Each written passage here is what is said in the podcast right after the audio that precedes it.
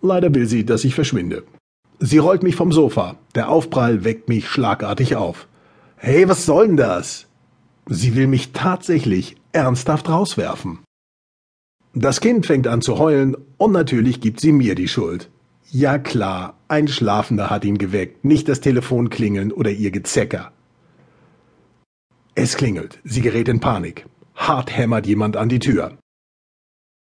Schlaftrunken raffe ich meine Sachen zusammen. Das vermeintliche Showgirl öffnet ängstlich und zögerlich die Tür.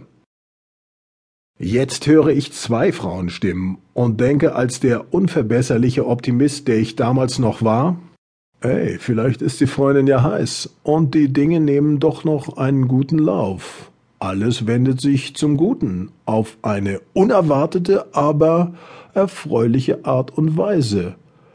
Vielleicht ist sie ja ein befreundetes Showgirl oder eine Stripperin. Ein Junge kann ja mal Glück haben. Aber nicht dieser. Ein Wildschwein stürmt auf mich zu, eine Combo aus Hella von Sinnen und Claudia Roth.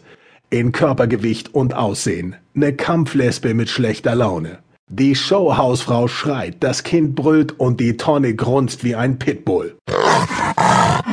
Sie rammt mich und schlägt auf mich ein, während ich zu Boden gehe und versuche mich zu schützen. Ich befürchte, dass sie mich gleich beißt.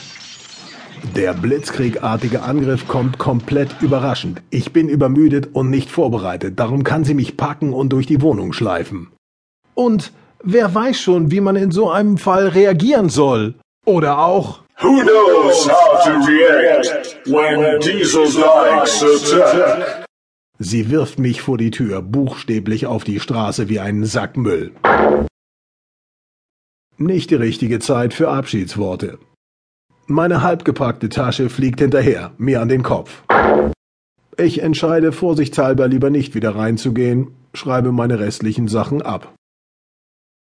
Ich setze mich auf ein geparktes Auto, rauche eine und ziehe Bilanz. Ich zog aus, um ein heißes Showgirl Anfang 20 zu treffen, das sich als Vorstadthausfrau Mitte 30 entpuppte, die einen unehelichen fünfjährigen Sohn und eine dysfunktionale Beziehung mit einer bulldoggenartigen Kampflesbe hat, die mich verprügelt und rausgeworfen hat. Ich bin übermüdet und ausgebrannt, sitze in einem holländischen Vorort fast 1000 Kilometer von zu Hause auf der Straße. Mir fehlt die Hälfte meiner Sachen. Vor allem aber kein Funken Sex. Ich latsche den ganzen Weg zurück nach Downtown Amsterdam, weil es um zwei Uhr nachts keinerlei öffentlichen Verkehr in Meerenfahrt gibt. Und ein Taxi ist sowas von nicht drin. Nach knapp drei Stunden Nachtmarsch, die sich wie 30 anfühlen, erreiche ich die Amüsiergegend Leitzeplain. Neidvoll beobachte ich Nachtschwärmer, die sich im Morgengrauen noch glänzend amüsieren. Hier hätte ich mal die Nacht verbringen sollen, da wäre sicher was gelaufen. Immerhin regnet es nicht. Eine Riesenausnahme in Amsterdam. Ich fahre mit der Straßenbahn zur Autobahnauffahrt und halte den Daumen raus. Ich habe hämmernde Kopfschmerzen, einen fiesen Geschmack im Mund, aber wenigstens Glück beim Trampen. Relativ schnell hält ein freundlicher Holländer.